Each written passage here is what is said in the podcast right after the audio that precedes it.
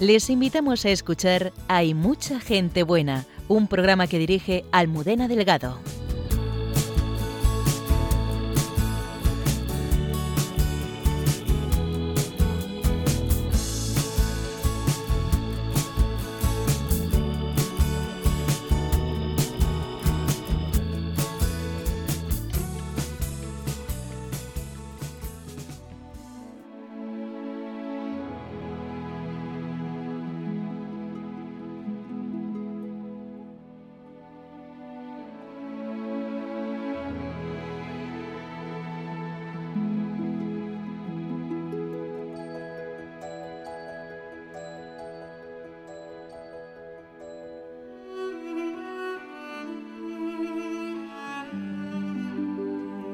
Buenas noches, bienvenidos una madrugada del viernes más a nuestro programa.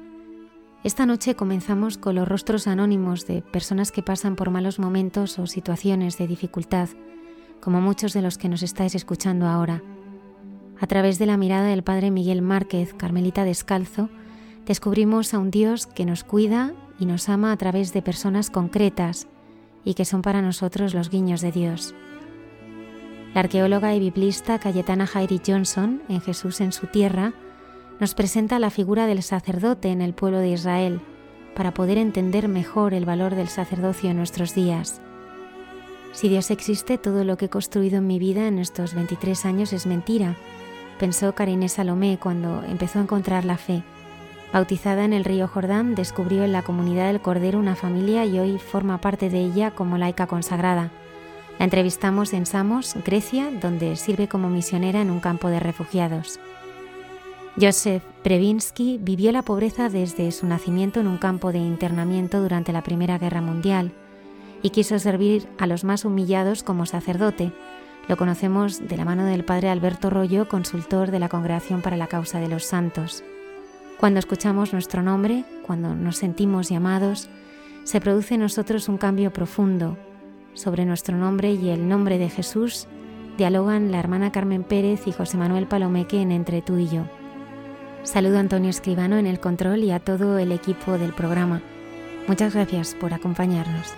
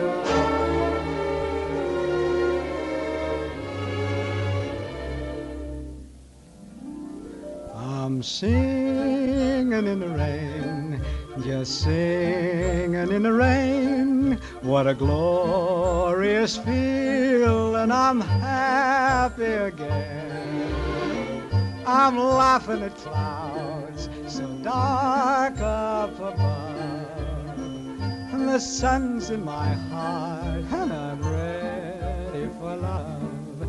Let the stormy clouds chase everyone from the place. Come on with the rain, I've a smile on my face. I'll walk down the lane with a happy refrain, just singing, singing in the rain, dancing in the rain.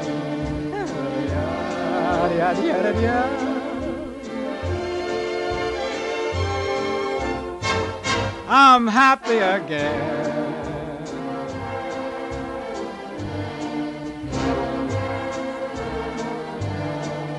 I'm singing and dancing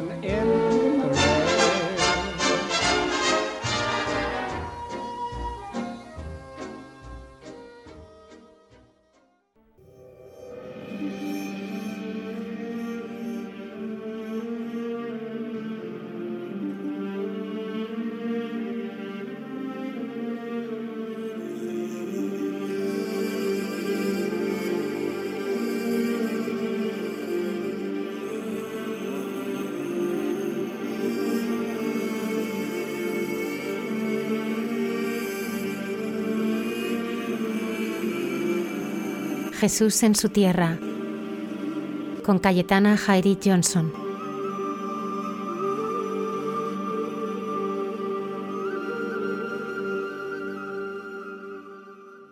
Buenas noches de paz y bien, queridos amigos de esta sección llamada Jesús en su tierra de Radio María. Y hoy voy a iniciar el programa con una lectura muy especial.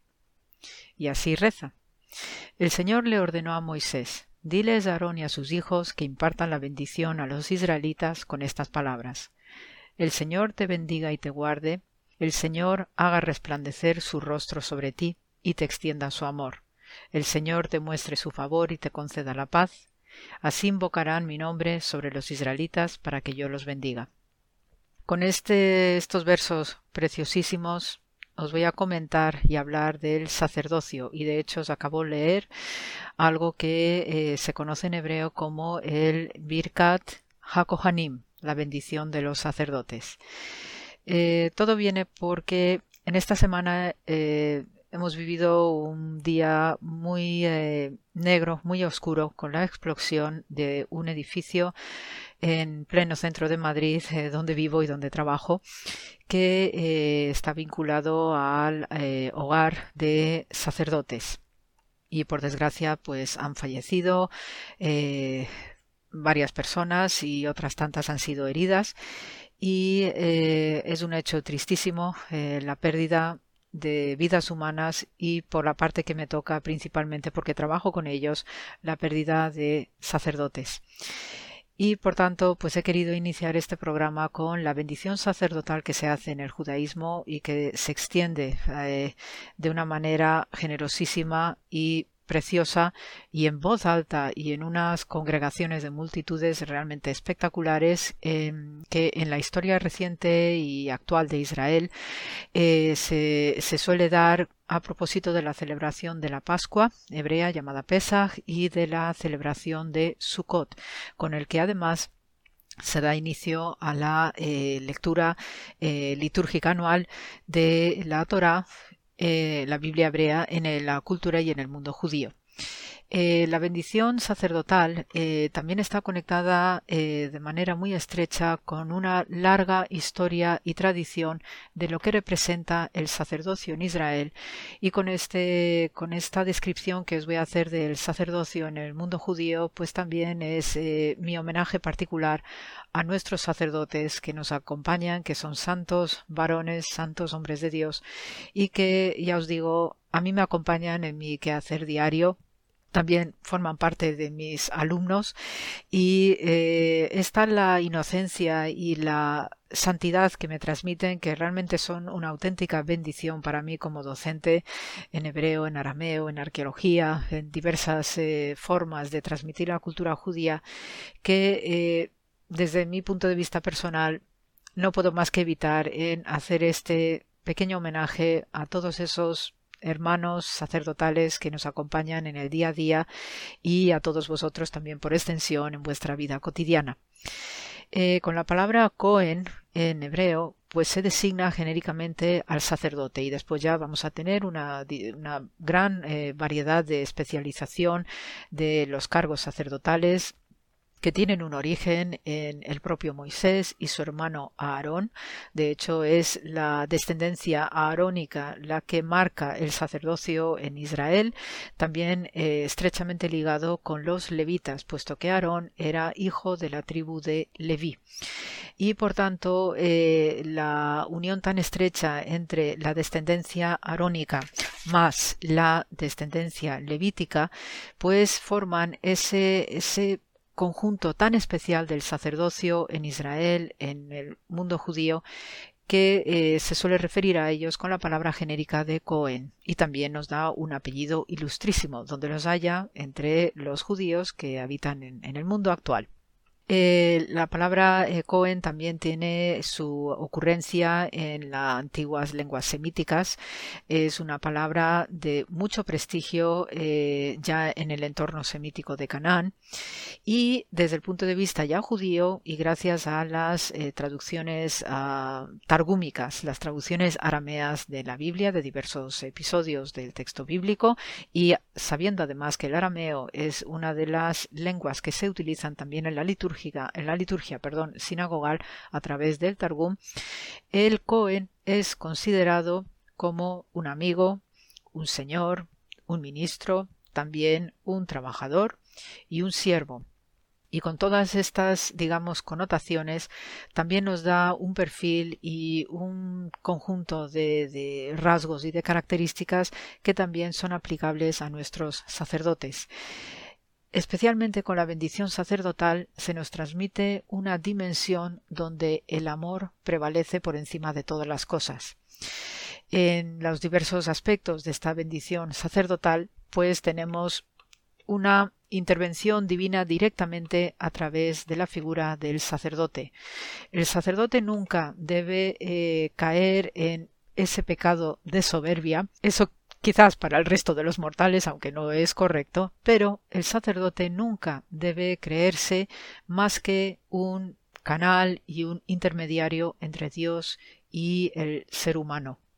Cuando el sacerdote imparte esta bendición en el mundo judío, y también yo lo veo en nuestros sacerdotes, simplemente está haciendo esa, esa función de canal a través del de él y de su persona se transmite el amor profundo de Dios que tiene hacia todas sus criaturas de la creación, que incluye el ser humano, y por tanto el espíritu del sacerdote también debe estar impregnado de ese amor tan infinito y tan grande que Dios nos tiene, porque las bendiciones que se mandan a través del sacerdote en nombre de Dios son bendiciones que tienen un calado profundo en el alma, puesto que lo que se transmite es esa propia vibración de Dios a través de su sacerdote, y el ser humano lo recoge como muestra de la gracia que Dios vierte sobre nosotros, nos transmite paz de espíritu, paz de la mente y también nos acoge a través de esta bendición sacerdotal en un abrazo eterno, puesto que el acto en sí de la bendición, los gestos que realizan los sacerdotes cuando nos bendicen a toda la congregación o a cada uno de nosotros, representa de manera simbólica el abrazo gigantesco de Dios hacia todos nosotros. Entonces, eh, a través de la figura del sacerdote, también el ser humano, los pueblos, las naciones se hacen santas y esta es eh, una de las consignas fundamentales que tiene el pueblo de Israel con su sacerdocio a la cabeza en el cual o por el cual eh, la santidad de Dios se expresa a través de estos sacerdotes y a través de un pueblo específico como el pueblo de Israel para hacerlo universal y extendido a toda la humanidad. Eh, la bendición sacerdotal también nos ayuda a mantener una rectitud de conducta, unos valores éticos, la forma de rezar y de recibir esta bendición sacerdotal no solamente se hace con unos valores espirituales, mentales o intelectuales eh, de primer nivel, sino que también se hace siempre desde el predominio del amor y una actitud de intención que en hebreo se llama Kavaná. Con la actitud de Kavaná que viene directamente del profeta Ezequiel, el profeta Ezequiel que era sacerdote, pues se instaura también una actitud y una intención a la hora de realizar una bendición y a la hora de recibir una bendición, además de la plegaria. Con el profeta Ezequiel se instaura pues todo una actitud sacerdotal a la hora de cómo proceder en la liturgia, de cómo tratar con la congregación y cada una de las bendiciones y gestos que realiza un sacerdote tenía la máxima santidad para que se proyecte y se expande sobre todo los fieles, los devotos y la congregación y la comunidad de creyentes en su conjunto. Eh, también el sacerdote, uno de los papeles fundamentales que tiene es la de ser guardián y ser defensor de los aspectos más sagrados que a través de él se manifiestan y que impregnan también los edificios o los santuarios sagrados donde el sacerdote está oficiando. Eh, su papel fundamental es la de hacer el sacrificio en el altar conjunto con las bendiciones. Y entonces en este papel donde actúa realmente a través del sacrificio, a través de las bendiciones, a través de la plegaria, también es el que sanciona desde el punto de vista legal y la legalidad en el mundo judío se entiende que es norma sagrada emanada de la Torah, el libro sagrado de los judíos, hace que también el sacerdote sea el que deba sancionar públicamente al gobernante que corresponda, sea la figura de un rey o cualquier otro gobernante en rango inferior a la figura del rey. Por eso los juramentos de los gobernantes y en países donde hay una religión expresamente manifiesta en el Estado, hacen juramento también amparándose o apoyándose en la Biblia. Y esto tiene mucho que ver con la costumbre antigua eh, del pueblo judío, en el cual pues el sacerdote debía presidir y sancionar la figura del rey y exigirle públicamente un recto comportamiento de cara a sus súbditos. Eh, también entre otras funciones que tienen los sacerdotes eh, que ya venimos a una distinción expresa que hay entre el principal sacerdote, el sumo sacerdote o eh, los sacerdotes, digamos, de, que le acompañan en el oficio religioso, que suelen ser los levitas, pues esos levitas son los que se encargan de lavar las manos del sumo sacerdote. También los levitas son los que se encargan de realizar los cantos más bellos en el santuario y eh, tienen un papel fundamental a la hora de la ordenación sacerdotal. La ordenación sacerdotal, eh, que después en el periodo rabínico, cuando ya desapareció el templo de Jerusalén, eh, se transfería a través de los rabinos, se conoce como la ordenación de la semijá, en la ordenación sacerdotal después aplicada a los rabinos. Y en este sentido, ese rabino o futuro sacerdote recibía la bendición sacerdotal de rodillas con la imposición de manos sobre la cabeza tal como instauró Moisés. Eh, ese sacerdote suele vestir y a mí me resulta muy entrañable cuando asisto a las ordenaciones sacerdotales ver a nuestros jóvenes sacerdotes y algunos también no tan jóvenes que van vestidos de blanco con una estola cruzada en el pecho y amarrado a la cintura como una banda, un cinturón eh, banda, y esa es la vestimenta sacerdotal típica de los levitas también. Y en este sentido y de esta manera eh, reciben la bendición sacerdotal, la semija, con las manos sobre la cabeza, según la costumbre que instauró Moisés, y esa misma forma también la vemos en nuestros sacerdotes. El sacerdote levita eh, ya os he comentado hace un momento que tenía también la función de ser vigilante y de guardián ¿no? del templo o del santuario y gracias a ellos también se, se puede explicar la costumbre de acogerse a santuario que se da en el mundo cristiano y se daba mucho en la antigüedad cristiana y en la Edad Media donde dentro en el interior del edificio santo todo aquel perseguido podía entrar y acogerse bajo la protección del lugar santo para evitar la persecución de la justicia.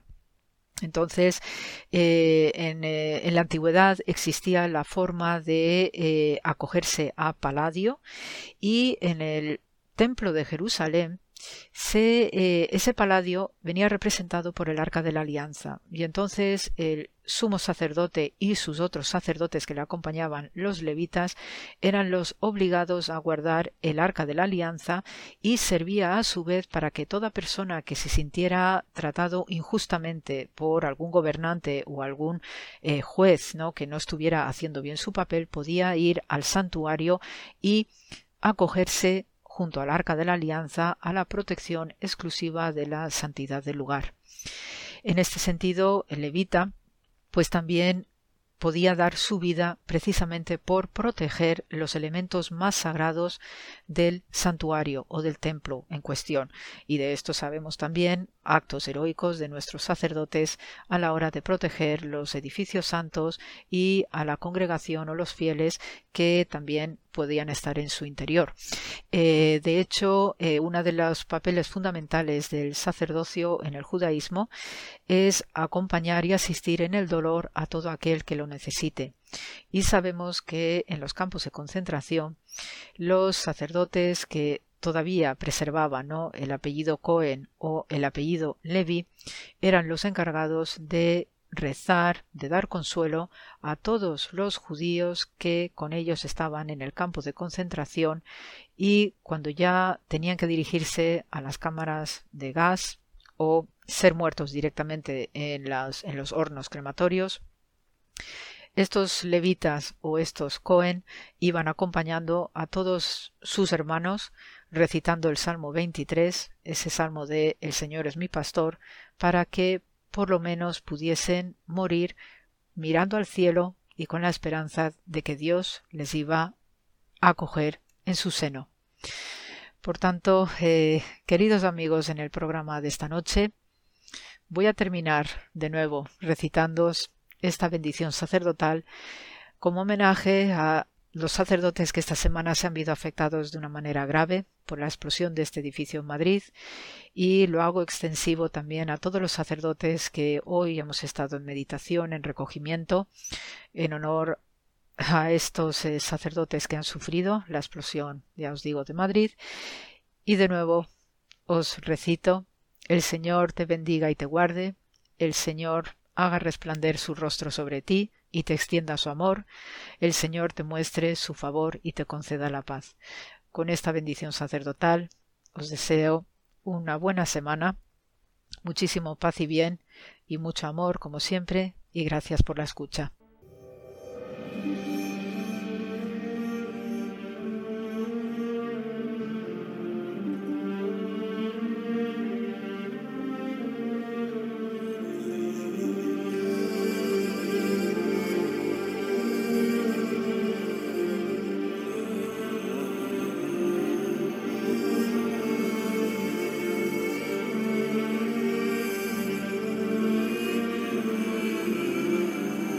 Jesús en su tierra, con Cayetana Jairi Johnson.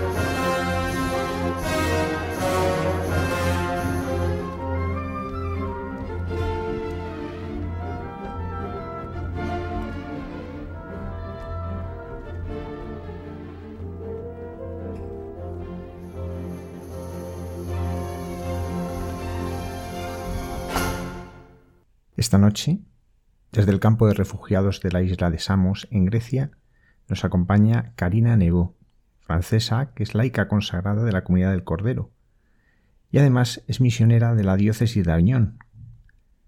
Enviada por el obispo diocesano, acude a distintos países asistiendo a los refugiados que viven en los campos que se han establecido allí para acogerles. Buenas noches, Karina. Buenas noches. Karina, ¿cómo conociste tú la vida de fe?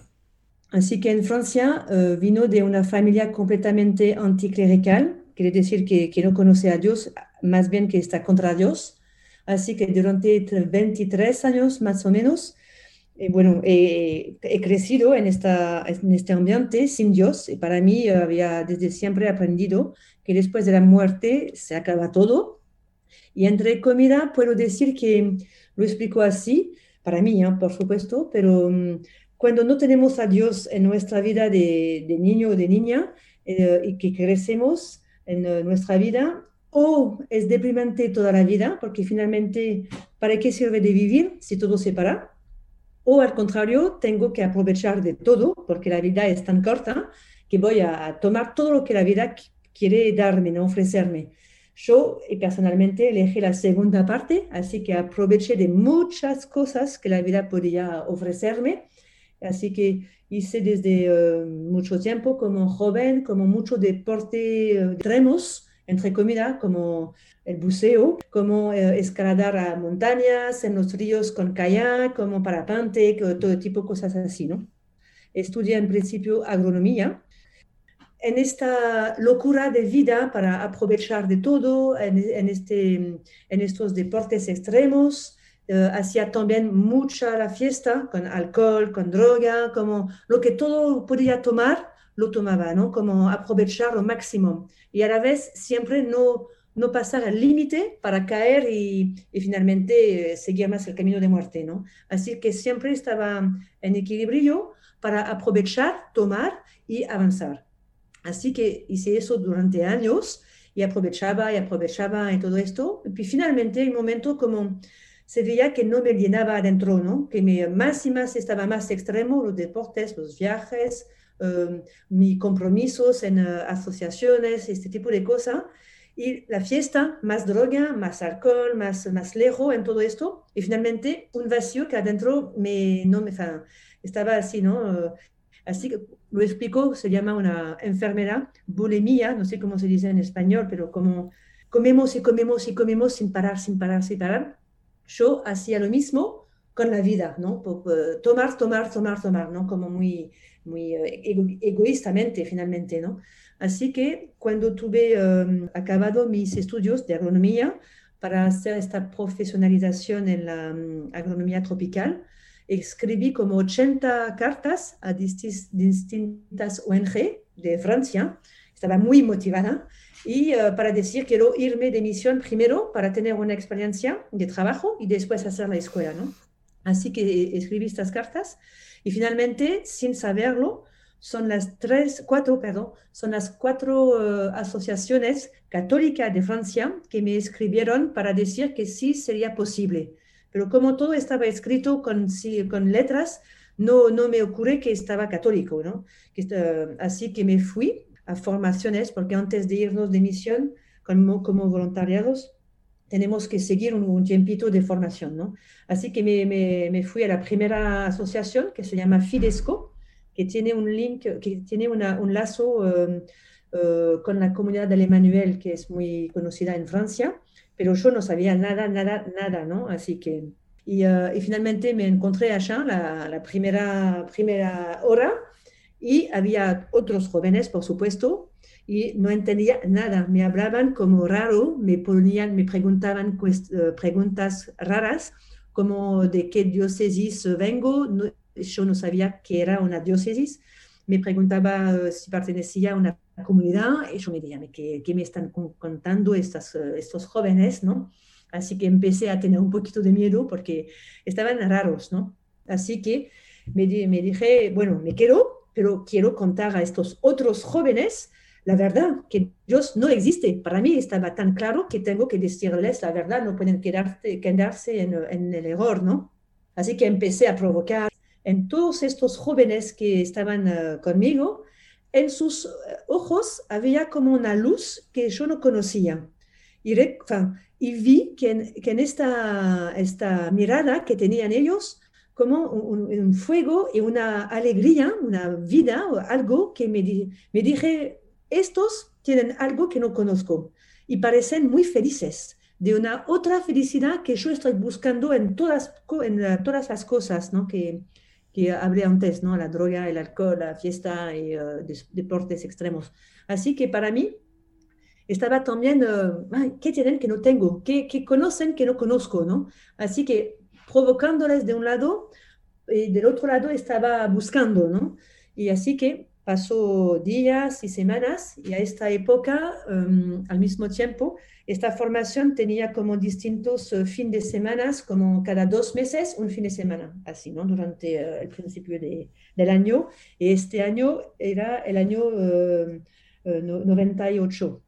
Así que empecé, ¿no? A, a, a, charlar, a provocar y a, con esta formación. Y después regresé en mi mundo, entre comillas, y a esta época estaba trabajando, esperando irme de misión, trabajando en el famoso castillo en Francia que se llama Chambord. Y yo uh, andaba a caballo haciendo espectáculos para los uh, turistas, ¿no? Los turistas. Y uh, que es un mundo en Francia muy, muy, muy pagano, así que muy lejos de la fe. Así que estaba entre dos, ¿no? Me, me iba a estas formaciones con los, estos católicos y después regresaba con uh, un mundo completamente pagano, ¿no? Y con mi familia, mis amigos y todo. Así empezó como un, uh, una ida y vuelta, ¿no? Con uh, donde estoy en todo lado, ¿no? Y finalmente, poco a poco, me quise, quise irme de, de visita en, en Italia.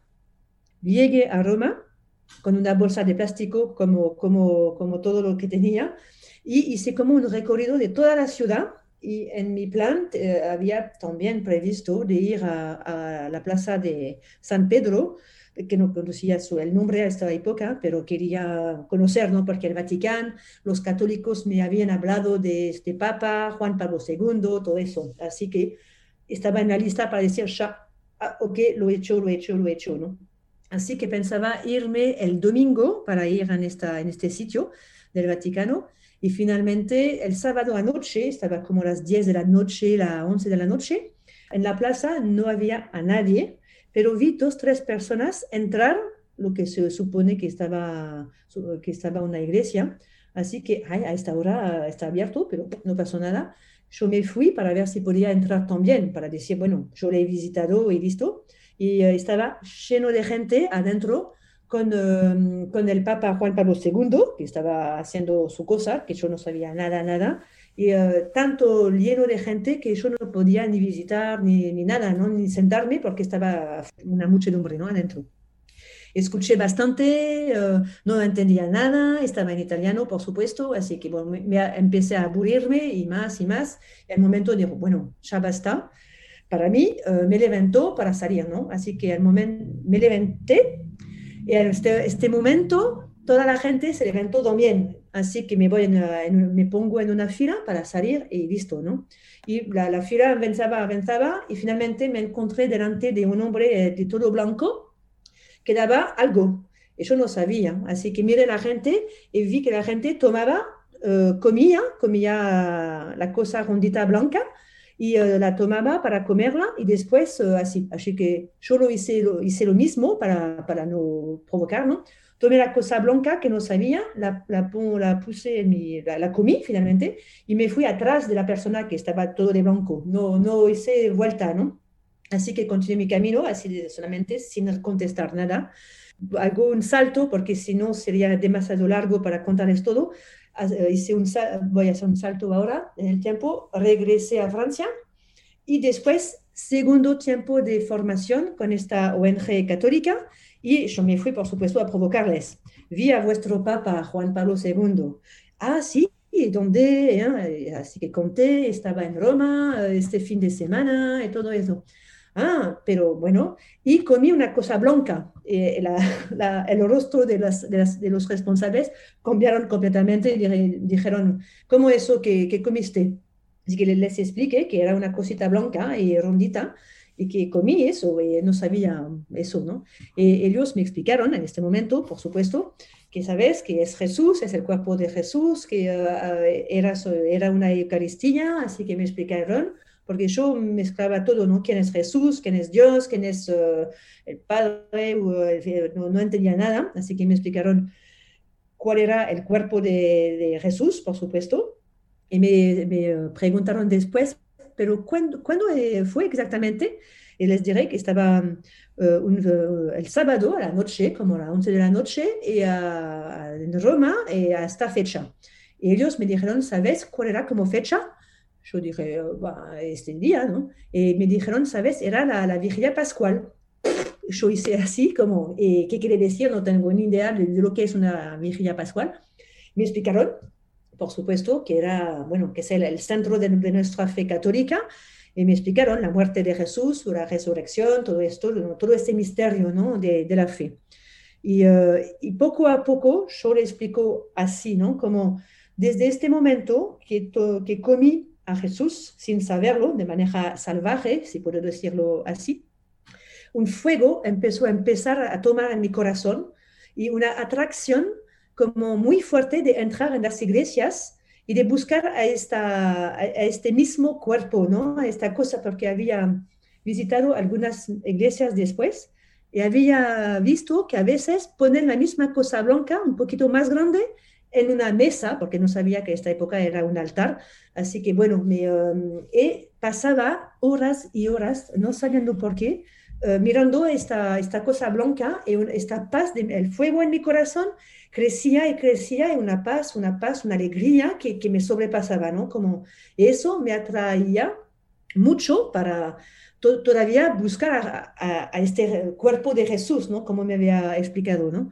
Así que poco a poco, hay, como en, esta, en este año había, hubo como bastante gracias sensibles, como lo explico, y del otro lado, esta... Um, esta explicación, este testimonio de estos jóvenes católicos que, que hacían la misma formación que, que, yo, con esta mirada de felicidad. ¿no? Así, entre estos testimonios de los jóvenes, como Dios me, entre comillas, me pescó, ¿no? así con gracias sensibles, y para mí era fuerte, porque cuando tienes 23, uh, 23 años, es como fuerte de saber si de verdad Dios existe. Quiere decir que todo lo que recibí en mi familia, toda la educación de mi escuela, todo lo que pensaba como verdad, todo es falso, es una mentira. ¿Quién, quién tiene la razón? ¿Tan que eh, Dios existe o no? Como una, eh, fue como un, una lucha eh, entre mí misma de, de saber, ¿no? Buscar a la, a la, verdad. Así que continué con ellos. Y finalmente, un momento también en, en fin de, durante el verano de este mismo año, la, el final de esta formación pasaba en Parenomonial, en un lugar, un santuario de Sagrado Corazón de Jesús, de, con la comunidad de Emmanuel, y allá, uh, delante de un pánico, porque finalmente hubo otro acontecimiento, allá delante de Jesús, recibí el deseo de, recibir el bautismo.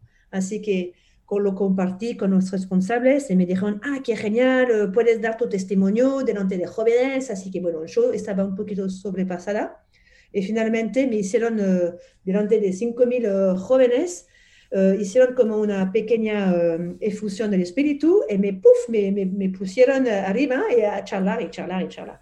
Así que yo experimenté a, esta, a este momento finalmente que no soy yo que hablaba, hablaba, hablaba, pero alguien otro, yo lo explico ahora, que como el Espíritu Santo, eh, que, hablaba y decía cosas que, me, que salían antes que mi razón podía uh, pensarlas. Pero pasó así y como una alegría, y una, como una alegría, una, liber, una libertad que se puso en mi corazón, como, como no, no, no controlo nada, pero algo más, alguien más lo hace para mí, ¿no? Como experimenté como la, fuerza del Espíritu Santo a través de mi persona podía actuar, ¿no? Y la reacción de la gente era muy guau, genial, qué bueno, como aplauso enorme. Y un sacerdote vino a pertenecer a, a mi diócesis, era bien que, que vengan para, el bautismo y todo como muy alegría, ¿no? Y esto me hizo el efecto inverso como un pánico. Son todos mentirosos, es una película, es falso, Dios, no, no existe. Y para mí es como una tontería enorme y eh, quiero irme de este lugar, ¿no? Como un pánico horrible, ¿no? Y en este pánico, uh, allá, durante sesiones de, de, bueno, que pasa en el santuario, siempre hay la adoración al Santísimo en, un lugar más de, natural, ¿no? Y me fui delante del Señor diciendo, bueno, ¿Dios existe o no, existe? ¿no? Como una pregunta fuerte para tener esta respuesta. Sentida sobre mí mismo y en, en, el, en, el, campo delante de Jesús. Y, así que un momento, bueno, yo no podía más, me levanté y en medio de mis, de mis piernas, como estaba sentada, había una imagen muy pequeña y con una frase que dice, no tendremos jamás toda la confianza en nuestro Dios, Señor, eh, tan misericordioso y tan poderoso. Para, para mí fue como la respuesta de decir, por supuesto, da tu confianza y, él, eh, y es el verdadero Dios, ¿no? Y después me levanté me levanté, me levanté, perdón, por el castellano, y um, con esta cartita, y yo vi cómo, cómo vino esta cartita dentro de mí mismo, abajo mismo, ¿no? No había nadie alrededor mío, así que bueno, no, e, esta imagen es, eh, estaba con el rostro de la Santa Teresita del Niño Jesús, que no conocía, ni, no sabía que estaba muerta. Así que cuando me fui con, uh, juntarme con nosotros jóvenes de la formación, estaba como una ducha, con, lloraba, lloraba, lloraba, pero de alegría y alegría y paz y alegría, como no sé, lo que me pasó, como lágrimas de, de, de, de, liberación, ¿no? Un poquito así. Y eh, eh, he explicado lo que me pasó con una amiga que estaba más cerca mía y me dijo, me explicó, ¿sabes? Santa Teresita, quién es, etcétera. Y uh, bueno, me explicó todo eso. Y finalmente, paso algunas etapas, porque hay otros uh, acontecimientos, ¿no? Como de gracias, gracia fuerte que me hizo el Señor, ¿no? Así que finalmente esta asociación me envió dos años uh, en Costa de Marfil uh, y en la, en la, ¿cómo se dice? La, en, uh, en español, uh, un lugar de, de, es como un centro agrícola de formación que se llamaba Santa Teresa del Niño Jesús. Así que bueno, yo así estaba completamente sobrepasada por lo que pasaba entre el cielo y la tierra. me enviaron así. Y uh, allá trabajé dos años en un programa muy interesante de, bueno, de, de dar catequismo y al mismo tiempo de, uh, de um, dar una formación agrícola en una explotación agrícola eh, grande y la, los frutos de la explotación agrícola pagaban la formación de los jóvenes de, de, de Costa de Marfil. Y bueno, y finalmente allá empecé a seguir un catequismo porque tenía que formarme antes de un bautismo. Estaba enviada por la comunidad de Emanuel, pero seguía un catequismo con una comunidad de Uruguay, una hermana que me preparaba uh, así, de manera un poquito más escolar. También uh, descubrí un, monasterio benedictino y una hermana benedictina me, me seguía también, pasaba un, fin de semana por mes allá y ella me, me preparaba también. Y allá uh, encontré la comunidad nueva que del neo, neocatecumenal con un padre italiano que se llama Paolo y él también me, bueno, me, me hacía como, como una formación porque finalmente cuando encontramos a Dios y que le buscamos, tenemos una sed y buscamos en todo lado. Todo lo que puedo aprender sobre Él estaba como una, una comida, ¿no? Y, um, como se dice, ¿no? La, la, la, como miel, ¿no? Así que hasta ahora estaba buscando de todo lado y buscaba con... Era un buen equilibrio entre las benedictinas, el camino y, uh, y uh, las uh, hermanas de Uruguay, ¿no? Ganina, tu bautismo va a ser en Tierra Santa en una peregrinación con el Papa. Allí ahí es la oportunidad de bautizarte. ¿Cómo recuerdas aquel momento? ¿Cómo fue? Celebramos misa y, um, y después, al uh, nivel del ofertorio, el, pa el, padre Paolo, que hace como dos metros de altura, manos así más grandes que eso, que dos mías, me, me dijo, te pones de rodilla eh, vas en el río Jordán, te pones de rodilla en el agua del Jordán y yo estaré atrás y te, pos, te voy a, mm, a, ponerte en el agua completamente uh, tres veces, ¿no? El nombre del Padre empezó, me hizo adentro del agua, ¿no? Después, el nombre del Hijo, sí, el, el nombre del Espíritu Santo, tres veces, ¿no? Completamente adentro del río Jordán. Y me recuerdo, después, las dos primeras veces, cuando me, yo, me fui afuera del, agua, eh, estaba como, bueno, me, sola, ¿no? Así que sola me fui afuera del agua. Y la tercera vez, como el, el nombre del Espíritu Santo, hubo como un tiempito que no me recuerdo en mi memoria, no sé si duró un segundo o un microsegundo o tres segundos, no me recuerdo de un, un como se dice, uh, un blackout, ¿no? Un, un, tiempo, un tiempo sin uh, que, se, que me, se me escapó. Y a este momento es el Padre que me sacó del agua, que me salió, perdón, del agua, y, finalmente después una ducha de, amor, de paz, de alegría, de, libertad, de, uh, que, me, que me llenó de completamente toda mi persona entera y me sentí amada, amada, amada, amada como, como jamás.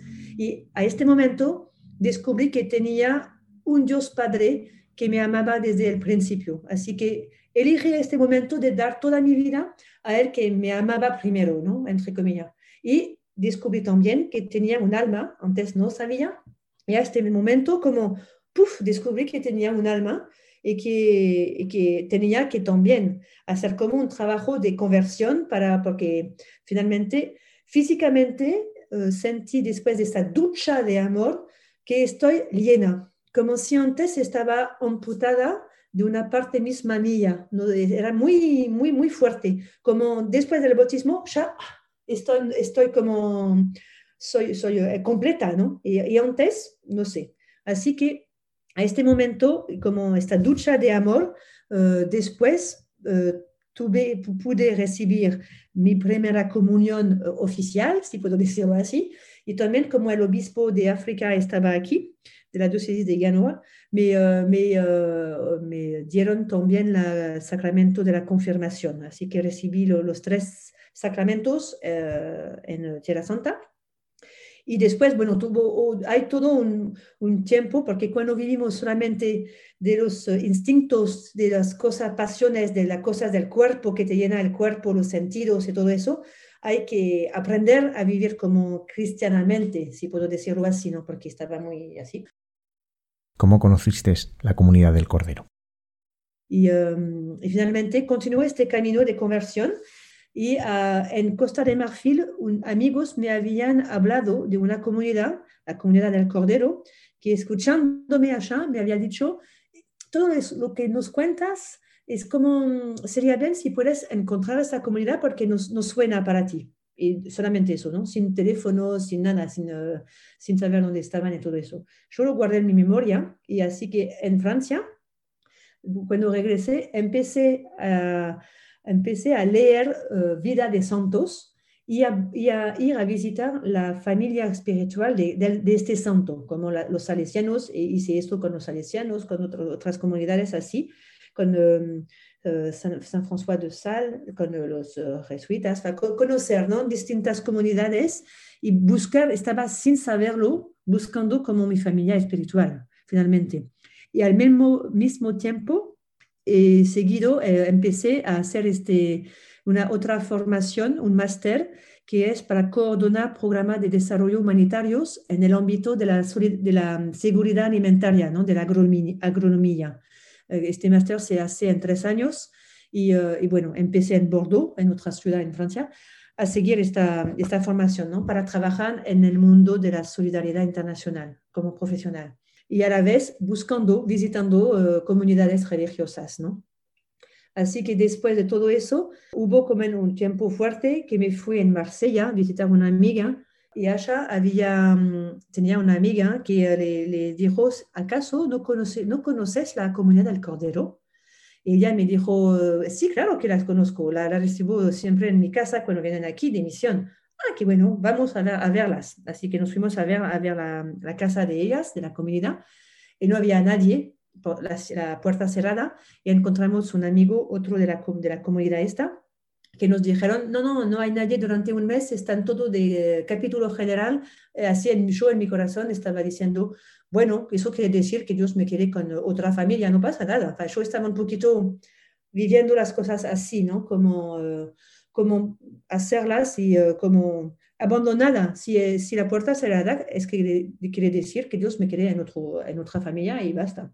Así que abandoné la idea, nos fuimos con mi amiga a bucear de vuelta en el mar y regresamos al continente, en Marsella. Yo dije a Isabel, se llama, vamos a, a, la misa de la tarde en esta iglesia cerca del puerto ¿no? de, de, de, Marsella. Y nos fuimos a la misa y entrando en la iglesia, mi amiga me dice, ah, hay una pequeña hermana del Cordero allá, de la comunidad del Cordero.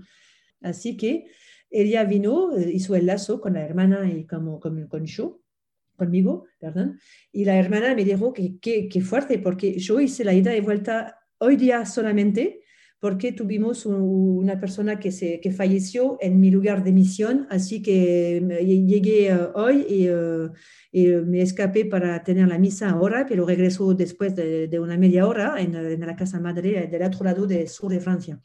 Así que providencialmente, otra vez, la, la hermana me, bueno, pude encontrar a esta hermana del Cordero, me, me, me, me dio la, la dirección de la, de la casa madre para si acaso, y así, ¿no? Así que yo empecé a continuar, enfin, continué mis vacaciones con esta amiga y después me, me, fui finalmente a visitar otros amigos del otro lado de Francia, al sur, algunos, algunos días, y después he mirado esta dirección, y entre donde estaba en Francia la casa de mis padres, mi familia, que es en el centro de Francia, justamente la, dirección de la comunidad del Cordero e, era en el camino, no podía ni, evitarlo. Así que me dije, llamo y me quedo dos días y continúo mi camino. Así que me fui allá, me quedé dos días, eh, como una impresión, como no sé si dice en España, pero en Francia, como cuando un pez uh, se siente en el mar, ¿no? Yo estaba, wow, es como era mi lugar, la primera, la primera hora, el primer minuto, instante que uh, salí del coche, yo sabía que estaba en mi lugar, ¿no? Eh, como pum, así mismo.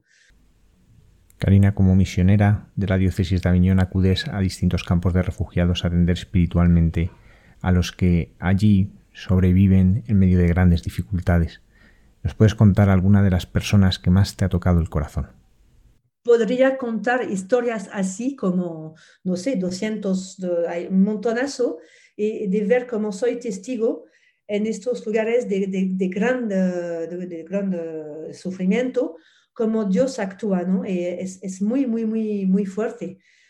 Hay, hay otra, es una mujer, por ejemplo, que estaba siempre fiel en la adoración del Santísimo, venía cada día, y después de dos meses me dijo un día, sabes, hace ahora bastante tiempo que estoy uh, contemplando el rostro, el rostro de Jesús dentro de la Eucaristía, de la, de la adoración del Santísimo. Y ahora, decir gracias a Daesh, quiere decir a la ISIS, porque finalmente ellos en dos horas uh, me tomaron todo, mi casa, mi familia, perdí a todo. Pero al momento que vinieron, estábamos construyendo como nuestra torre de Babel, ¿no? Con nuestra familia, mi esposo, una casa más grande. Quería comprarnos otro coche. Estábamos en el material, la cosa. Y gracias a la ISIS pude regresar a mi corazón profundo. Y eso es el, el, el, el, fruto de la contemplación de Jesús adentro de la, de la adoración, ¿no? Y cosas así, a mí me, ¡pum!, como estoy... Uh, no, me, me, siento tan pequeña delante de la fe de esta gente que a mí me así estoy creciendo uh, en mi fe a través de, de, estas misiones siempre cada día, ¿no? Muchísimas gracias, Karina, por este testimonio que has compartido con nosotros desde Samos, en Grecia. Gracias.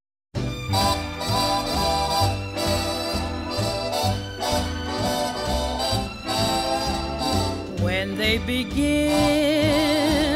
the begin brings back the sound of music so tender.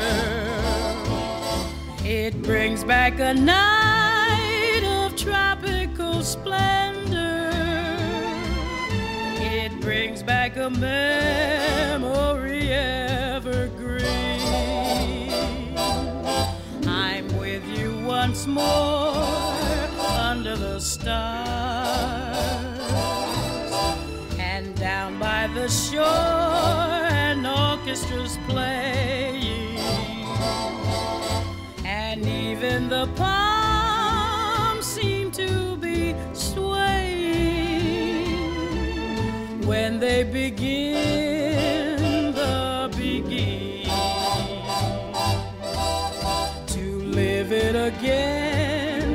is past all in death.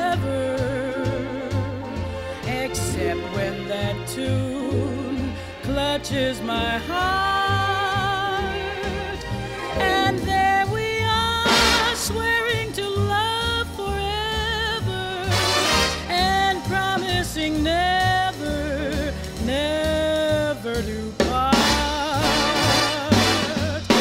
What moments divine, what rapture serene.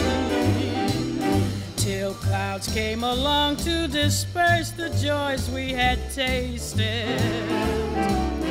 And now when I hear people curse the chance that was wasted, I know but too well what they mean.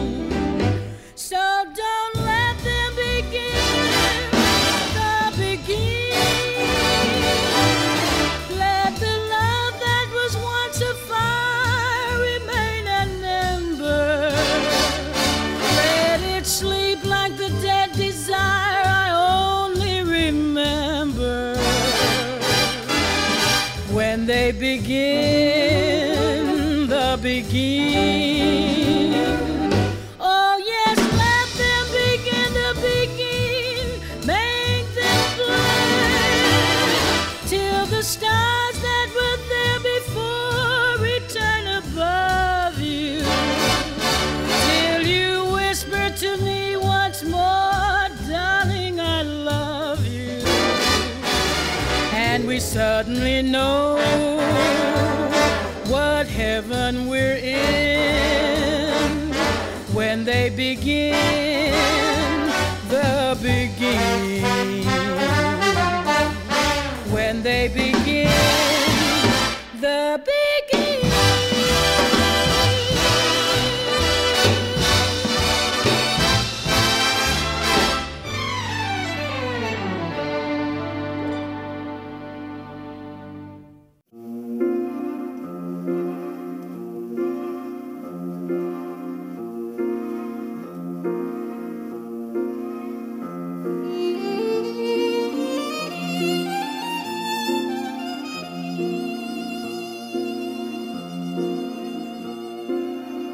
Santos de andar por casa.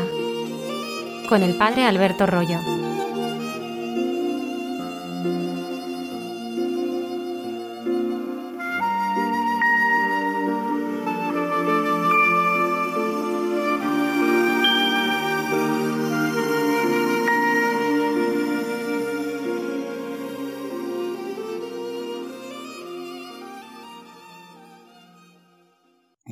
Noches a todos los oyentes de Radio María en este programa de homenaje a los sacerdotes y con un recuerdo muy afectuoso hacia Rubén Pérez, al cual conocí hace ya más de ocho años, cuando él era seminarista en el seminario Redentoris Mater de aquí de Madrid y luego he tratado durante todos estos años porque he tenido una estrecha relación con las comunidades neocatecumenales de la parroquia de La Paloma pues recordando sus ilusiones cuando se ordenó de sacerdote y sus hermosos comienzos sacerdotales en estos meses desde que se ordenó a mediados del año pasado, pues nosotros vamos a hablar de sacerdotes santos.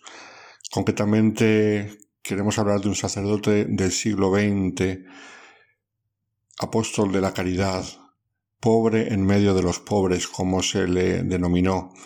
Y esto nos lleva a Francia. Llegamos al año 1917, durante la Primera Guerra Mundial. El 12 de febrero nació en la ciudad francesa de Angers Joseph Bresinski, el cual, como se puede ver, no tiene mucha pinta de francés en su nombre, y es porque el apellido lo tomó de su padre, que era polaco. Concretamente, nació en el seno de una familia pobre y extranjera.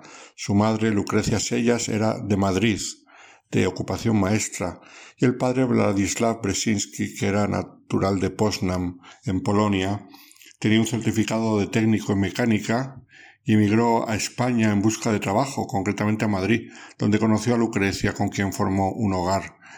Más tarde, la familia Bresinski Sellas, del padre y de la madre, con su hijo Luis, emigraron a Francia, buscando más posibilidades de salir adelante. Era un mal momento para hacerlo, puesto que Europa estaba en plena guerra. El señor Bresinski tenía pasaporte alemán, por lo que al llegar a Francia la familia fue recluida en las instalaciones del antiguo seminario de Angers, transformado en campo de internamiento para los extranjeros sospechosos de colaboración con el enemigo, cosa muy lejana a los intereses de el padre de Joseph Bresinski, pero bueno, eran las normas de la época.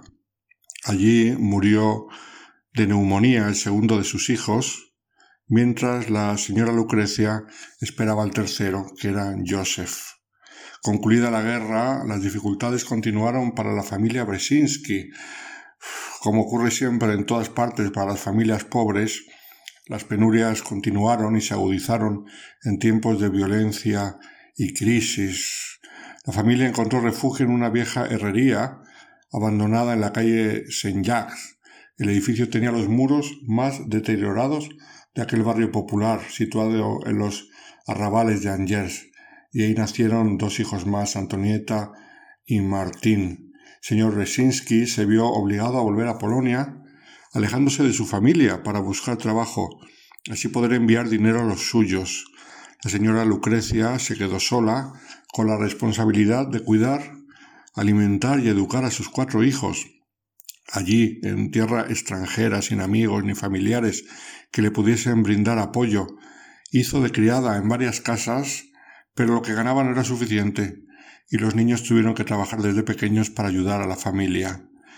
Joseph, concretamente con apenas cinco años de edad, sacaba a pastar al borde de la carretera la cabra de la familia, que era su única riqueza. Después de madrugada en el convento de las religiosas del Buen Pastor, ayudaba a celebrar misa recibiendo a cambio algunas monedas, pero también le daban desayuno y un poco de sopa para la familia que tenía que recoger del convento. Hacía los mandados en una carnicería recibiendo a cambio algunos pedazos de carne y durante la noche y los días de fiesta la madre y los hijos trabajaban en casa empaquetando cigarrillos para una fábrica local. Los trozos de carbón para la cocina los recogían de los terrenos de una fábrica de gas. Se puede ver la situación de pobreza en la que vivía esta familia. Después de obtener su certificado de estudios a los trece años, Joseph comenzó el aprendizaje de pastelero aunque como todo joven emprendedor quería buscar nuevos horizontes, por lo que decidió dejar la ciudad de Angers y se fue a Nantes, lugar que se encuentra a 90 kilómetros de su tierra natal, pero que sin duda era más grande y tenía más oportunidades. Al llegar a esta gran ciudad le impresionó mucho las dificultades y la injusticia que tenían que soportar las familias, especialmente los niños y jóvenes en una sociedad empobrecida después de la Primera Guerra Mundial, en una Francia que perdió un cuarto de su riqueza en la terrible contienda. En Nantes, un compañero de trabajo le propuso asistir a una reunión de juventud obrera cristiana, la JOC, y este al comienzo se negó, pero lo dirigió un sacerdote y él no quería saber nada con el clero, Finalmente su amigo lo convenció y decidió acompañarlo. No había recibido una educación religiosa y estaba bastante prevenido Joseph de los sacerdotes. Pero al final acompañó a su amigo. En cuanto lo vieron, los otros participantes le recibieron con cariño y le pidieron que escribiese el acta de la reunión. Esto le causó cierta preocupación, puesto que antes nunca lo había hecho, pero jamás olvidaría cómo sin que le conociesen, habían depositado su confianza en él. Allí se sintió acogido y querido, y así se convirtió en activista de la JOC, la rama juvenil de la Acción Católica, para el compromiso entre los jóvenes del mundo obrero. Había sido fundada en 1924, por el sacerdote belga que llegó después a obispo y a cardenal Joseph Cardin, destinada a promover la doctrina social de la Iglesia en los ambientes juveniles. Su vida empezó a cambiar porque mm, acercándose a la JOC se acercaba también a la Iglesia, pero él estaba interesado sobre todo en la cuestión social. Junto con otros jóvenes de la JOC, Joseph realizó encuestas sobre la tuberculosis, enfermedad que causaba estragos entre los obreros más excluidos. En la ayuda a los pobres redescubrió su vocación cristiana, que como no la había fomentado ni cuidado, se había apagado, y ahora era el momento de despertarla. Y así recordó entonces que su madre le había enseñado a rezar, aunque él no lo había hecho desde hacía muchos años. Profundizando en la vida espiritual, eh, acabó viendo la voluntad de Dios, que le llamaba para el sacerdocio, y un campesino rico, padre de una religiosa de la Orden del Buen Pastor, se hizo cargo de sus estudios sacerdotales. Por este motivo Joseph, a los 19 años, se trasladó al norte de Francia, a la localidad de Soissons, para ingresar al seminario. Tenía que comenzar todo de nuevo, aprender latín y completar su formación escolar junto a estudiantes mucho más jóvenes que él. Sus estudios se interrumpieron por tener que hacer el servicio militar y en el cuartel le pillaron los inicios de la Segunda Guerra Mundial, por lo que estuvo en el frente de batalla. Los alemanes lo hicieron prisionero y consiguió escapar, toda una aventura para este joven seminarista.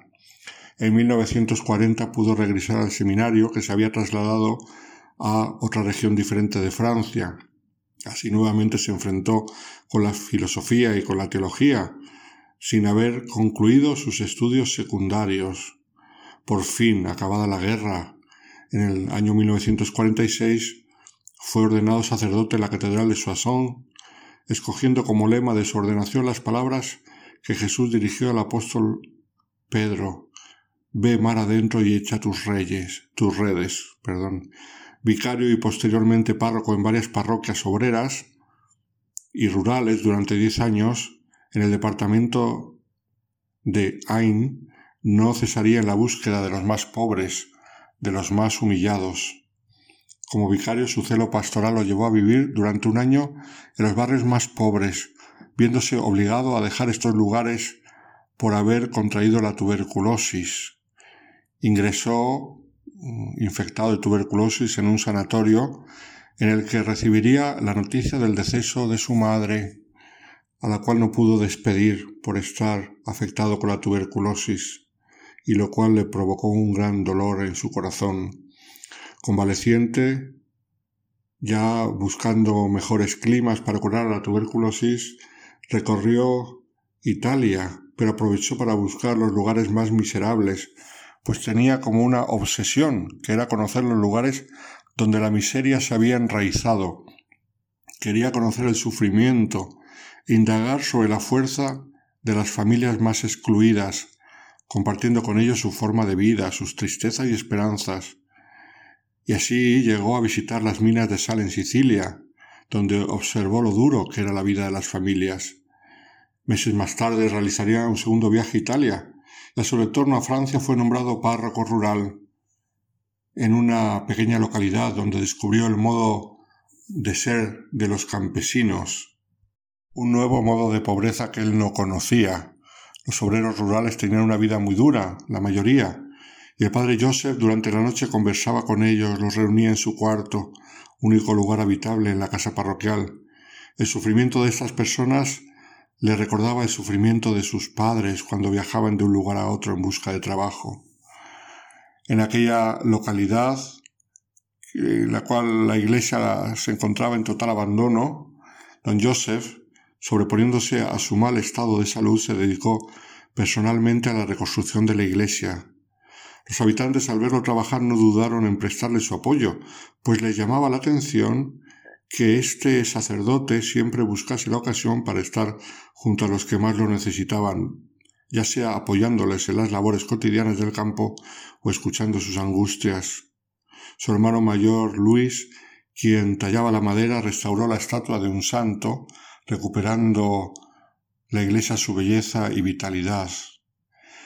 El obispo de Soissons, que le conocía desde su infancia en Angers, pues era el cura que visitaba la casa de la familia Bresinski para recibir con el mayor respeto la pequeña moneda que le alcanzaba la señora Lucrecia para el sostenimiento de la iglesia, y desde esos años seguía los pasos y la vida de Joseph, le propuso en 1956 que se encargase de los feligreses de un suburbio en las afueras de París, que había sido creado como una respuesta que quiso hacer la diócesis de Soissons al llamamiento del, del abbé Pierre en 1954 para refugiar temporalmente a familias que no tenían vivienda.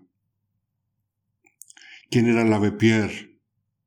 Henri Gruet conocido popularmente como la, Abbé Pierre o Ángel de los Pobres, era un sacerdote católico francés, miembro de la Resistencia, donde adquirió su sobrenombre, y diputado en la Asamblea de la Cuarta República, fundador en 1949 del movimiento Emaús, los famosos traperos de Emaús, una organización de lucha contra la exclusión y la pobreza. En el invierno de 1954 conmovió a los franceses al hacerles ver el drama de quienes estaban sin techo, a la intemperie, muriendo por exposición al frío del invierno de París. El 1 de febrero de aquel año el abbé Pierre irrumpió por sorpresa en Radio Luxemburgo y consiguió que le dejasen hablar en directo. Allí en ese programa conmovió a los oyentes con un discurso en el que proclamó la insurrección de la bondad y dijo en aquel momento Una mujer acaba de morir congelada esta mañana en la acera del boulevard de Sebastopol, manteniendo aún aferrada a su mano la notificación judicial de expulsión de su domicilio. No podemos aceptar que sigan muriendo personas como ella. Cada noche son más de dos mil personas soportando el hielo, sin techo, sin pan, más de uno casi desnudo. Para esta misma noche es necesario reunir cinco mil mantas, trescientas grandes tiendas de campaña, doscientas ollas. Venid los que podáis con camiones para ayudar al reparto.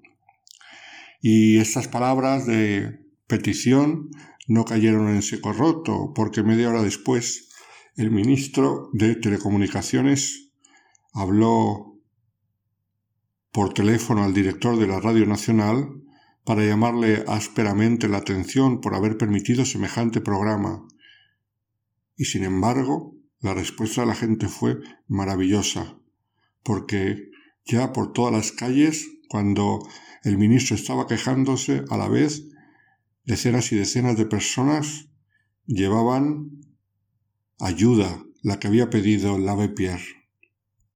Acudieron miles de ciudadanos el éxito fue tan grande que incluso se debió pedir a las autoridades municipales que establecieran servicios especiales de autobuses para atender a la cantidad de gente que quería acudir. Tanto llamó la atención eh, dicha respuesta que el ministro que había llamado para protestar se tuvo que comer sus palabras y mandar carpas militares ofrecidas por el ejército y así los pobres de París aquella noche pudieron pasar su primera noche sin el temor a morir de frío. El obispo le propuso a don Joseph visitar el asentamiento y que la decisión que quedase dependería de él. Sin embargo, le daba la libertad de seguir manteniendo su parroquia. 14 de julio de 1956 llegó don Joseph a aquel barrio y de ahí se quedó enamorado. Vio las grandísimas dificultades que había, pero se quedó enamorado de aquel barrio en el cual veía la presencia de Cristo entre los más pobres. Con ayuda de un amigo suyo de religión protestante, decidieron fundar una asociación que se llamaría Ayuda a todos los desamparados, que años más tarde se convirtió en el movimiento internacional Cuarto Mundo. Construyeron una capilla. Don Joseph pidió a un artista francés de prestigio para que lo apoyase realizando las vidrieras, porque sabía la sed de belleza que tenían las familias. También los pobres podían disfrutar de la belleza de una iglesia hermosa. En 1968, los pobres expresaron su voluntad de acceder al derecho a tener una familia, los derechos a la dignidad, a un futuro para sus hijos. Y eh, todo esto se reflejó en lo que se llamó un libro de reclamaciones del cuarto mundo.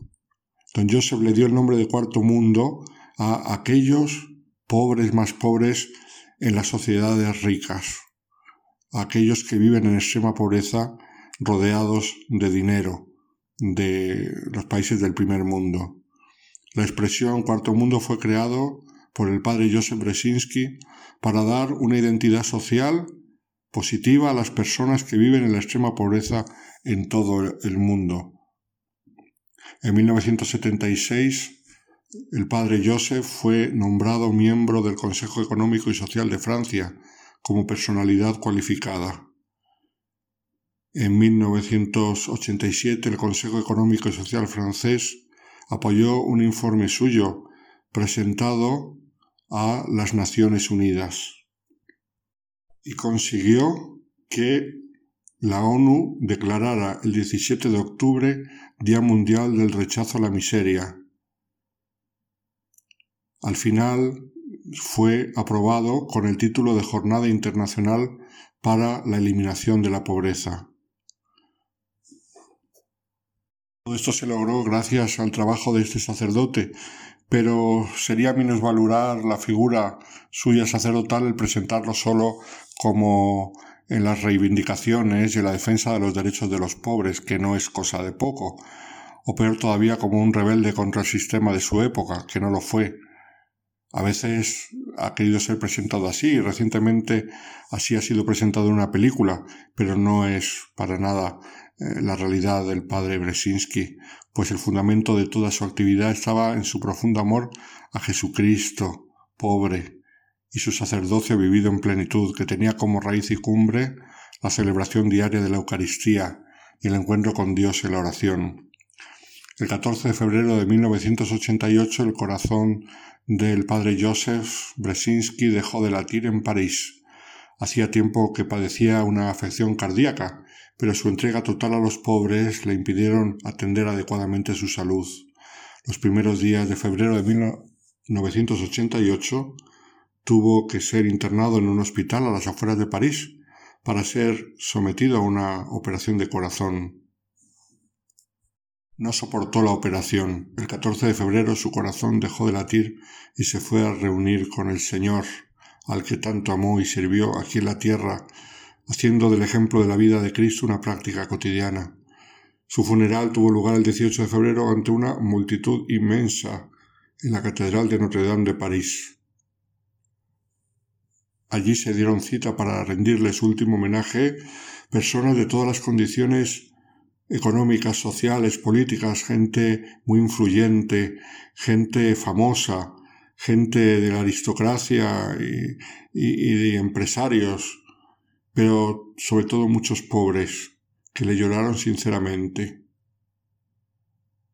Sus restos descansan en la capilla del Centro Internacional del Movimiento Cuarto Mundo, donde acuden muchas personas a visitar su tumba y a encomendarse a él.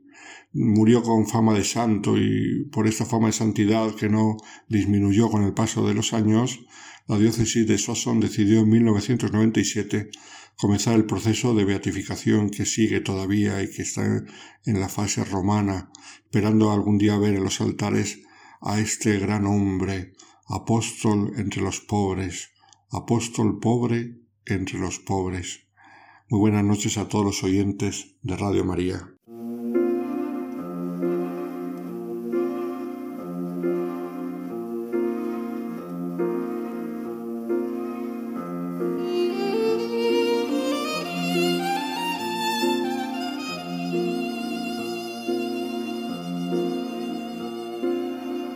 Santos de Andar por Casa, con el Padre Alberto Rollo.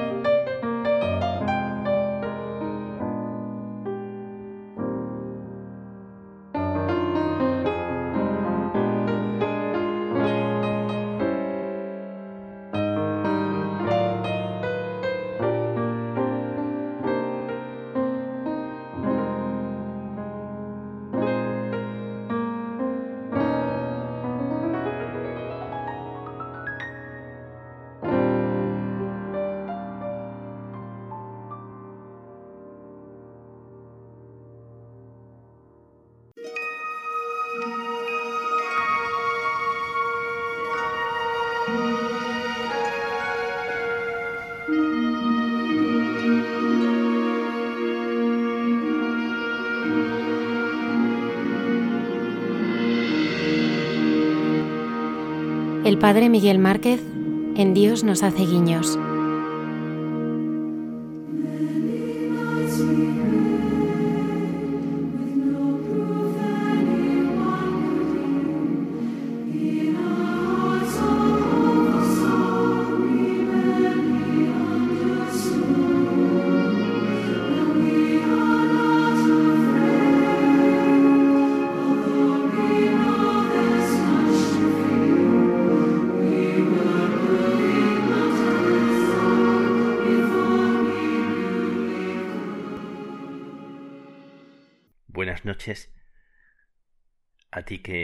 Y que donde quiera que estés, caminas, vas, descansas o intentas vivir este momento como un momento importante, como un momento único. Te invito a parar, te invito a sosegar la vida, te invito a respirar, a darte cuenta del momento en el que estás y a poner tu vida con verdad delante de Dios. Que sea como un rato de oración, que sea como un momento para para entregar la vida en confianza,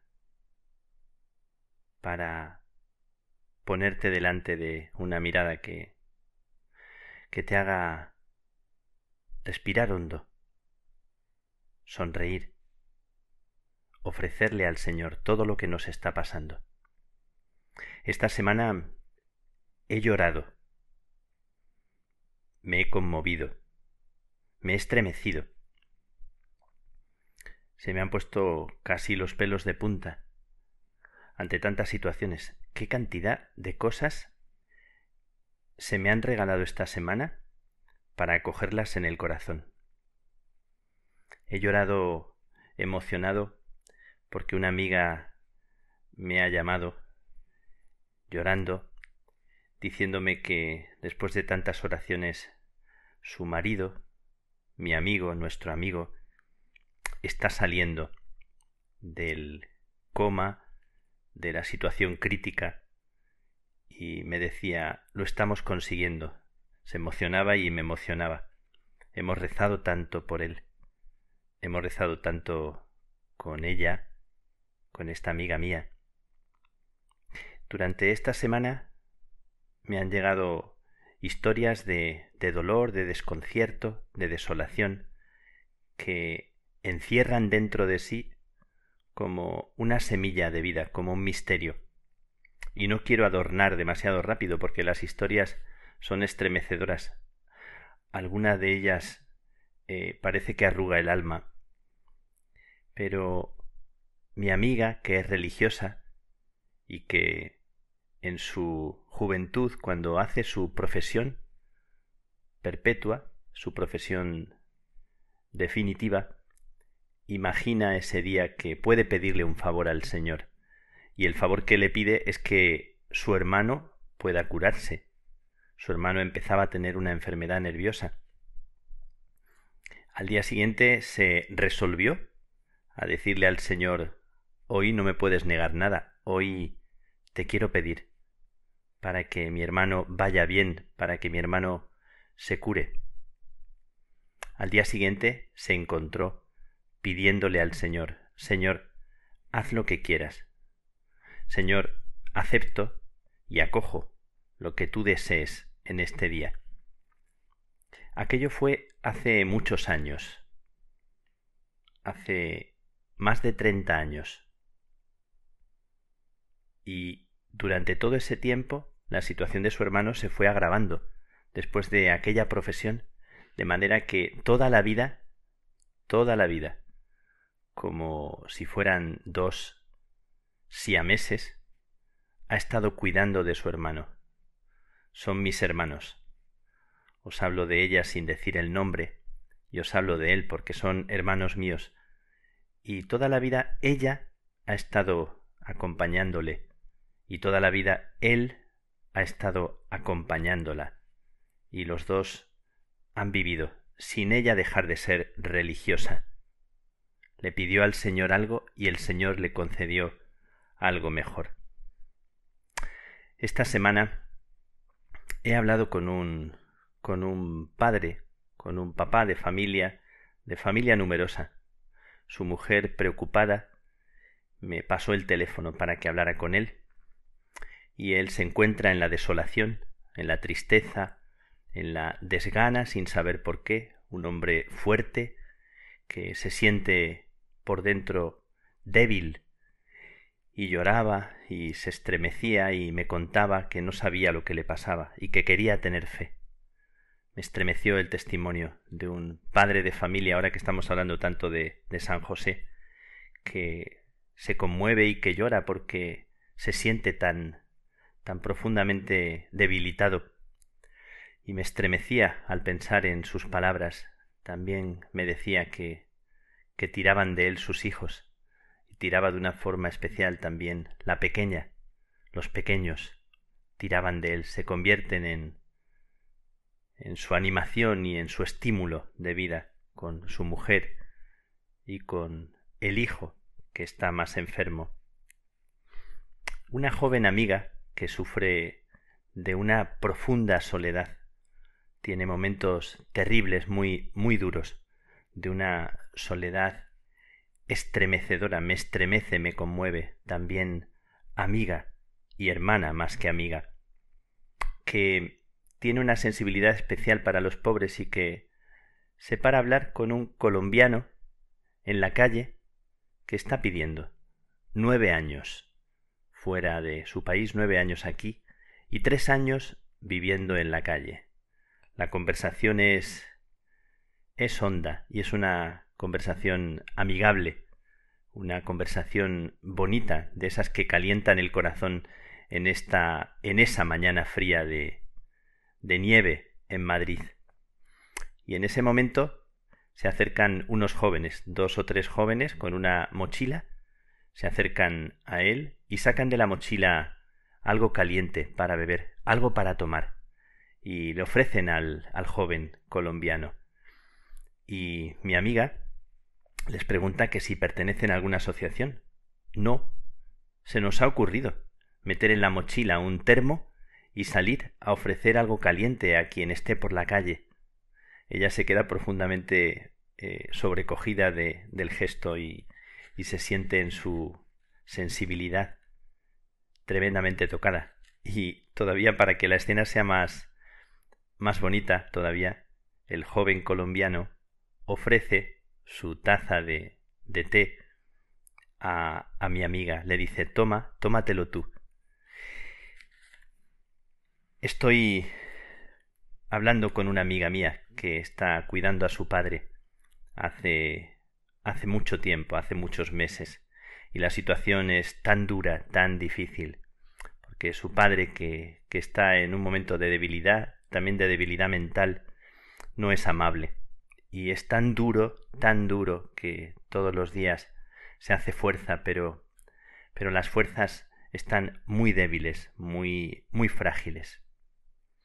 Tengo también una amiga que está pasando una situación muy muy extremadamente difícil y le comentaba yo, ahora este momento que vives es como cuando Job hablaba de estar en el estercolero, de estar como en la situación de, de ser criticado, de ser rechazado, de ser puesto en cuestión.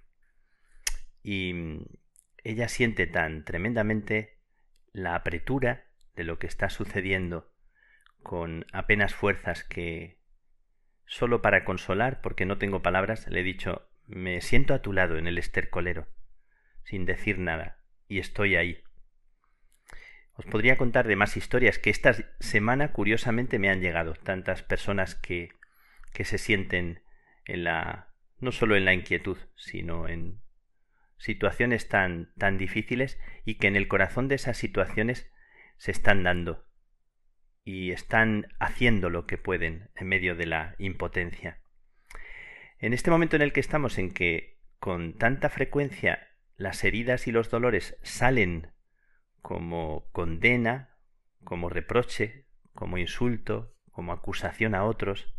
Hay una película siempre recomendable, ya de hace mucho tiempo, Cadena de Favores, en la que un niño empieza como una onda expansiva haciendo favor que se multiplica, que se va reproduciendo.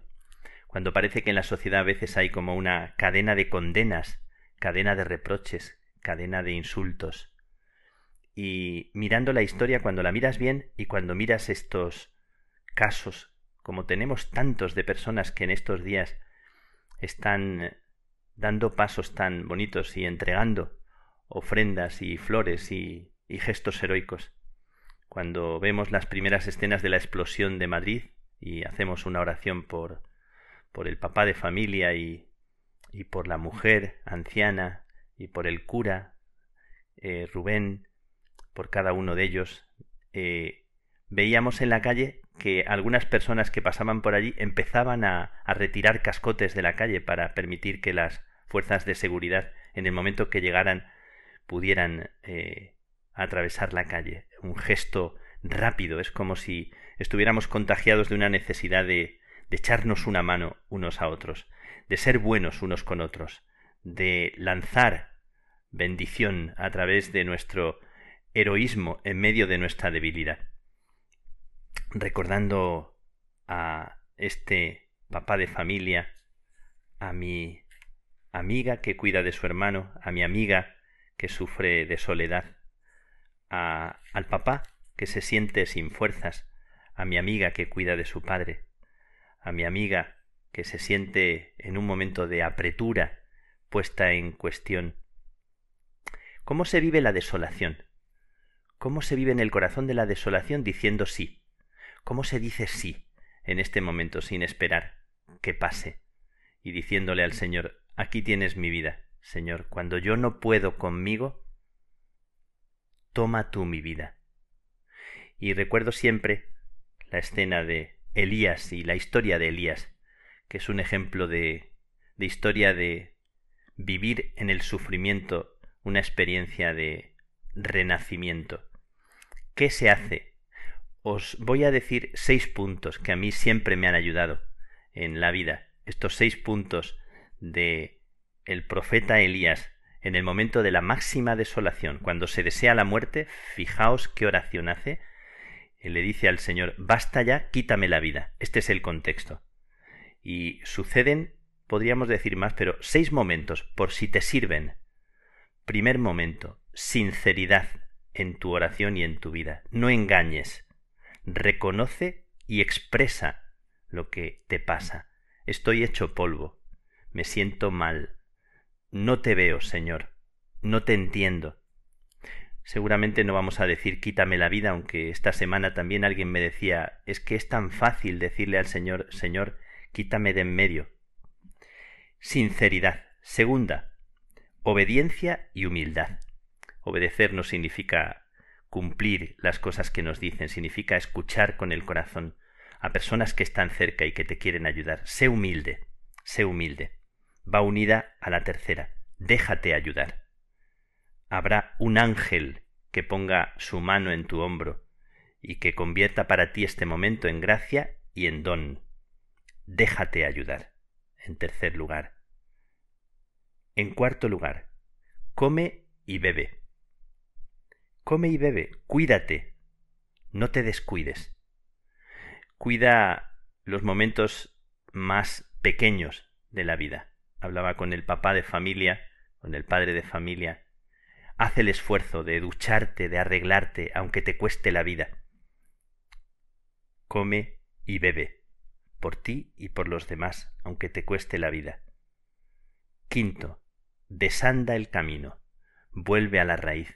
Es el momento más oportuno para volver a recuperar las esencias que están escondidas debajo de la imagen que se ha resquebrajado, de lo que parece roto y de lo que parece que, que se te está haciendo migas entre los dedos de tu propia imagen. Qué duro no verte a ti, ni sostenerte a ti. Pero desanda el camino, vuelve otra vez al punto donde naciste donde está tu raíz, donde está tu fuente, donde está tu yo escondido debajo de muchas capas. Y sexto, hay una brisa de silencio en la que se te va a regalar una nueva gracia, un nacer de nuevo. No te hace falta nada más. Hay una brisa que sopla cuando más despojado, cuando más despojada estás.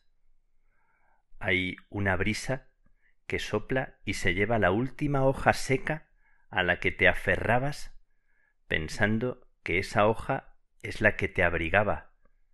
Al menos te quedaba esa hoja. Y cuando la brisa suave se lleva la última hoja seca, entonces por fin te das cuenta de que no te hace falta nada más, que lo tenías todo y estás desnudo, estás desnuda.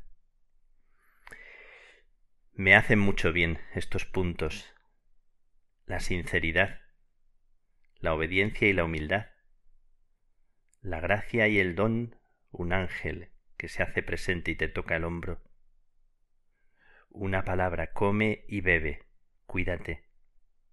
Desanda el camino, vuelve a tu raíz, deja que esta situación te lleve a tu raíz. Y hay una brisa suave, un susurro, que te recuerda que no te hace falta nada más, que más bien te hacía falta mucho menos para volver a empezar. Que Dios te bendiga y que seas bendición.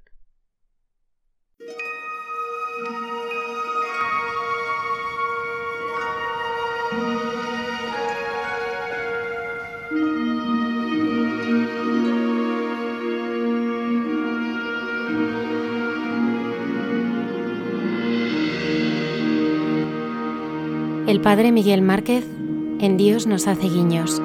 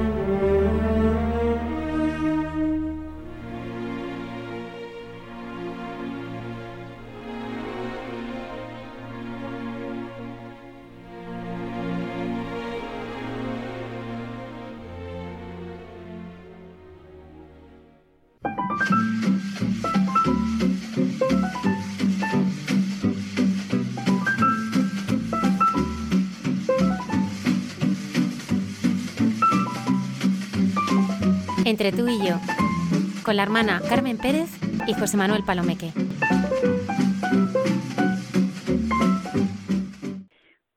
Buenas noches, queridos radioyentes. Hoy nos encantaría una cosa, y es que José Manuel y yo pronunciáramos los nombres de todos ustedes. Qué bonito sería, ¿verdad? De todos los que nos escuchan. Es que cuando escuchamos nuestro nombre, cuando nos sentimos saludados, cuando nos sentimos llamados, qué gusto decir nombres que hace tiempo que no dices Germán, que oyes así, qué gusto, ¿verdad? Llamarle, poderle decir, poder hablar. Hemos comentado, José Manuel y yo, la experiencia de una amiga que está sufriendo por muchas causas serias y lo que le supuso el encuentro con su párroco, y entre una fila de personas cómo se dirigió a ella y la saludó. Y me decía, mira, al pronunciar Roberto mi nombre, sentí algo especial, sentí que no estoy sola. Me sentí distinta. Me sentí cogida, abrazada. Se me abrió mi interior a la confianza, a la paz. Qué bonito. Es que realmente, Carmen, ¿qué supone realmente nuestro nombre, no? ¿Cómo podemos escuchar nuestro nombre y pronunciar el nombre de los demás? ¿Qué pueden sentir los demás al sentir pronunciado su nombre por nosotros? Es que es verdad que es una tiene una carga, ¿eh? Es precioso. El nombre por el que se reconoce siempre al hijo, al amigo, al compañero de trabajo. Para expresar la cercanía de Dios con el hombre, decimos una expresión muy gráfica. Dios conoce a cada uno por su nombre. Claro, para nosotros los católicos tiene una gran importancia. Es el nombre que se le da al niño cuando se le bautiza. El católico recibe en la iglesia el nombre propio, preferiblemente de alguien o de algo que exprese su vinculación con la iglesia y se siente como el nombre de familia y, y hace discípulos de todos los pueblos, bautizándolos en el nombre del Padre y del Hijo y del Espíritu Santo. Oramos en el nombre de Jesús. Sonriendo has dicho mi nombre. No has buscado ni a sabios ni a ricos, tan solo quieres que yo te siga, Señor. Me has mirado a los ojos, sonriendo has dicho mi nombre. Eso pertenece a una canción que es muy conocida, que se llama Pescador de Hombres. Y el texto y la música creo que son del sacerdote vasco Pesario Gavaraín, que no sé si creo que ya murió en el año 91, ¿no? Me parece, ¿no? Sí, sí. Todos sabemos que era una de las canciones preferidas de San Juan Pablo II. La cantó en español en su viaje apostólico a El Salvador en 1983. Los polacos se la cantaban en polaco en su versión titulada Barca. Parece ser que la llevaron los grupos juveniles de Oasis y cuando se la cantaron en su viaje de 2002 a Cracovia les dijo, son bonitas estas palabras, en cierto sentido, aquel canto de los oasis me había llevado fuera de la patria, a Roma. Su mensaje profundo me había sostenido también cuando me encontré ante la decisión tomada en el cónclave. Después, a lo largo de todo el pontificado, nunca me he separado de ese canto. Por otra parte, me lo recordaban continuamente tanto en Bolonia como en otros países del mundo. Escuchar eso me hacía pensar siempre en mis encuentros como obispo con los jóvenes. Es que creer en todo momento que sonriendo Dios Padre ha dicho mi nombre, me ha llamado a la vida y ha venido a mi orilla. No busca ni a sabes ni a ricos, nos busca a cada uno. Cada uno somos únicos e insustituibles, hay que nos lo creamos. Tan solo quiere que yo le siga, que sienta su amor, su redención y que seamos testimonio vivo de ello.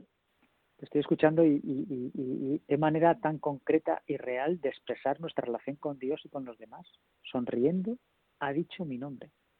Dios Padre, claro, nos enseña a vivir con todos sus hijos, nuestros hermanos, nos lo ha mostrado de manera concreta en toda la Biblia y ya en la plenitud en su venida al mundo nos lo muestra Jesucristo.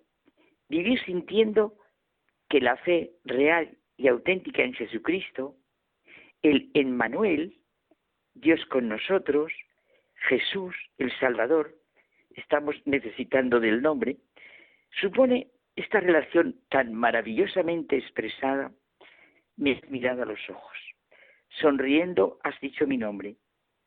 Bueno, es que al sentirnos así mirados, implica necesariamente vivir nuestra relación con los demás, pues de otra manera, como hemos visto en la experiencia de mi amiga, al pronunciar Roberto mi nombre, sentí que no estoy sola, me sentí distinta, me sentí acogida, abrazada, se me abrió mi interior a la confianza y a la paz. Es que el nombre, en el Antiguo y en el Nuevo Testamento, y lo han recordado, creo que fue la semana pasada aquí en Radio María, precisamente, es la persona. Es curioso que en los primeros momentos de la narración del Génesis se necesitan los nombres. Adán y Eva. Sí, y esto es sentir el momento en el que el hombre es hombre, en el que el hombre es mirado en su singularidad, en su libertad y en su responsabilidad. Adán y Eva. Claro. Fíjate, me parece que era la semana pasada que yo disfruté muchísimo sintiendo aquí en Hay mucha gente buena la historia de la salvación, como la Biblia, el Antiguo Testamento ya es la historia de la salvación y que la conocemos a través de nombres, como has dicho, empezando por Adán, Eva, Noé, Abraham, ese nombre que ya es impresionante y con el que empezaron, Abraham, no te llamo Abraham, sino te llamaré Abraham, y Sara, Isaac, Jacob, Moisés, Josué, David, o el nombre, el que identifica a la persona, toda su historia, toda su vida. Dios se revela a Moisés con un nombre, como el Dios vivo.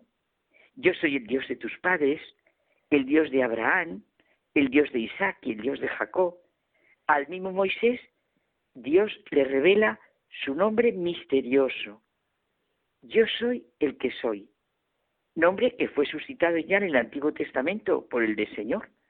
Por eso en el Nuevo Testamento Jesús es llamado el Señor. Aparece como verdadero Dios. Nos fijamos en la reverencia o irreverencia con que puede decirse en el nombre de Dios, como decimos cotidianamente en el Padre nuestro, santificado sea tu nombre. O empezamos todo en el nombre del Padre, del Hijo y del Espíritu Santo.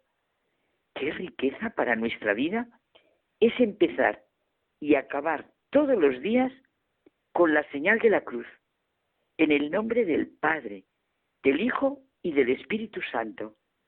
Jesús es el nombre dado por el ángel en el momento de la anunciación y significa Dios salva. Yo, pensando esto que tú y yo íbamos a hablar esos días, pensaba, ¿quién es Dios? Dios es aquel que me ama. Su nombre expresa su identidad y su misión, porque Él salvará al pueblo de sus pecados. Ya Isaías decía, un niño nos ha nacido y se llama el admirable, el consejero, el fuerte, el padre del futuro siglo, el príncipe de la paz. Pedro afirma en el libro de los Hechos que bajo el cielo no se ha dado otro nombre que pueda salvarnos. Y es el mismo San Pedro que hemos recordado hace pocos días en el Evangelio, el que después de la contestación que le da Jesús, tú eres el Mesías, el Hijo de Dios, el que viene a salvarnos. Es Jesús, claro. Y por eso cuando le pregunta a sus discípulos, ¿quién dicen ellos que es el mismo? Su vocación, su llamada, en lo que le dice Jesús, por eso les dice, tú te llamarás Pedro, eres Pedro, y sobre esta piedra edificaré mi iglesia. Fíjate que el significado del nombre en el bautismo es importantísimo, porque Dios conoce a cada uno por su nombre, es decir, por su unicidad. Aprendemos en el catecismo. Con el bautismo el cristiano recibe en la iglesia el nombre propio, el nombre por el cual Dios te va a llamar durante toda tu vida. Qué bonito. Y en la iglesia con ese nombre. El mandato de Jesús de bautizar yo no me canso de sentirlo, en el nombre del Padre y del Hijo y del Espíritu Santo, pues está en las últimas palabras de Jesús en la tierra. Mientras se iba, como mientras nos bendecía y se iba al cielo. El bautismo es el acto del nacimiento, del renacer a la nueva vida. Es como el documento de identidad de todo cristiano. Vamos, que son puntos muy concretos para sentir en nuestra vida algo tan cotidiano en la vida como el nombre de Dios, el nombre de Jesús, de María, de José, nuestro nombre, el de los demás. Cada que se puede pensar la historia de cada ser humano por cómo ha sido pronunciado su nombre, por cómo ha sido mirado, por cómo se ha sabido mirado, por cómo ha sabido él mirar. En nuestra vida diaria sentimos que si alguien pronuncia sonriendo nuestro nombre, toca lo más profundo de nuestro ser y nos despierta a lo mejor. Es verdad, José Manuel.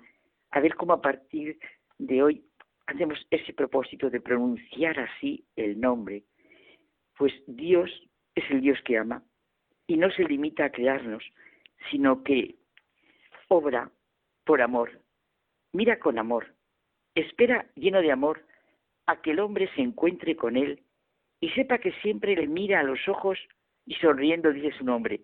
Y así lo que tú decías, esos casos tan concretos que nos has puesto, pues lo viva comunicándolo a los demás.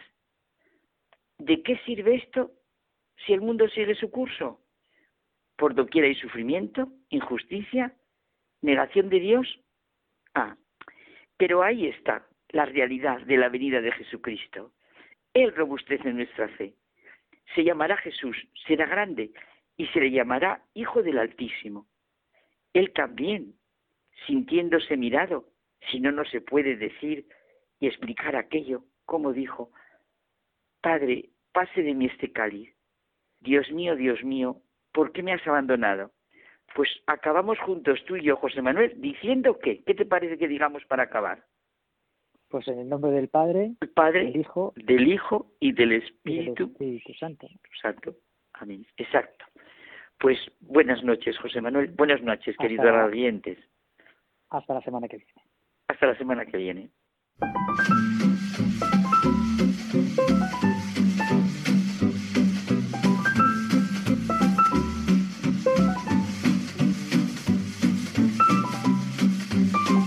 Entre tú y yo, con la hermana Carmen Pérez y José Manuel Palomeque.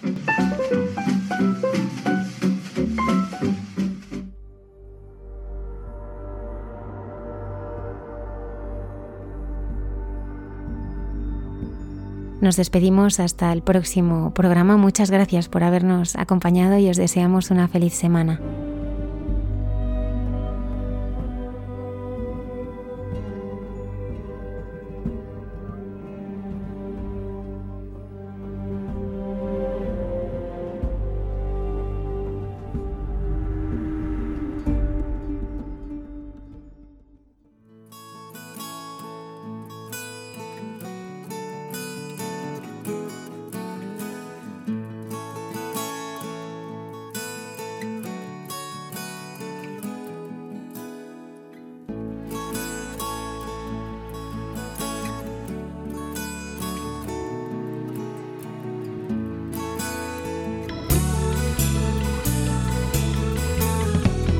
Han escuchado en Radio María Hay mucha gente buena, un programa dirigido por Almudena Delgado.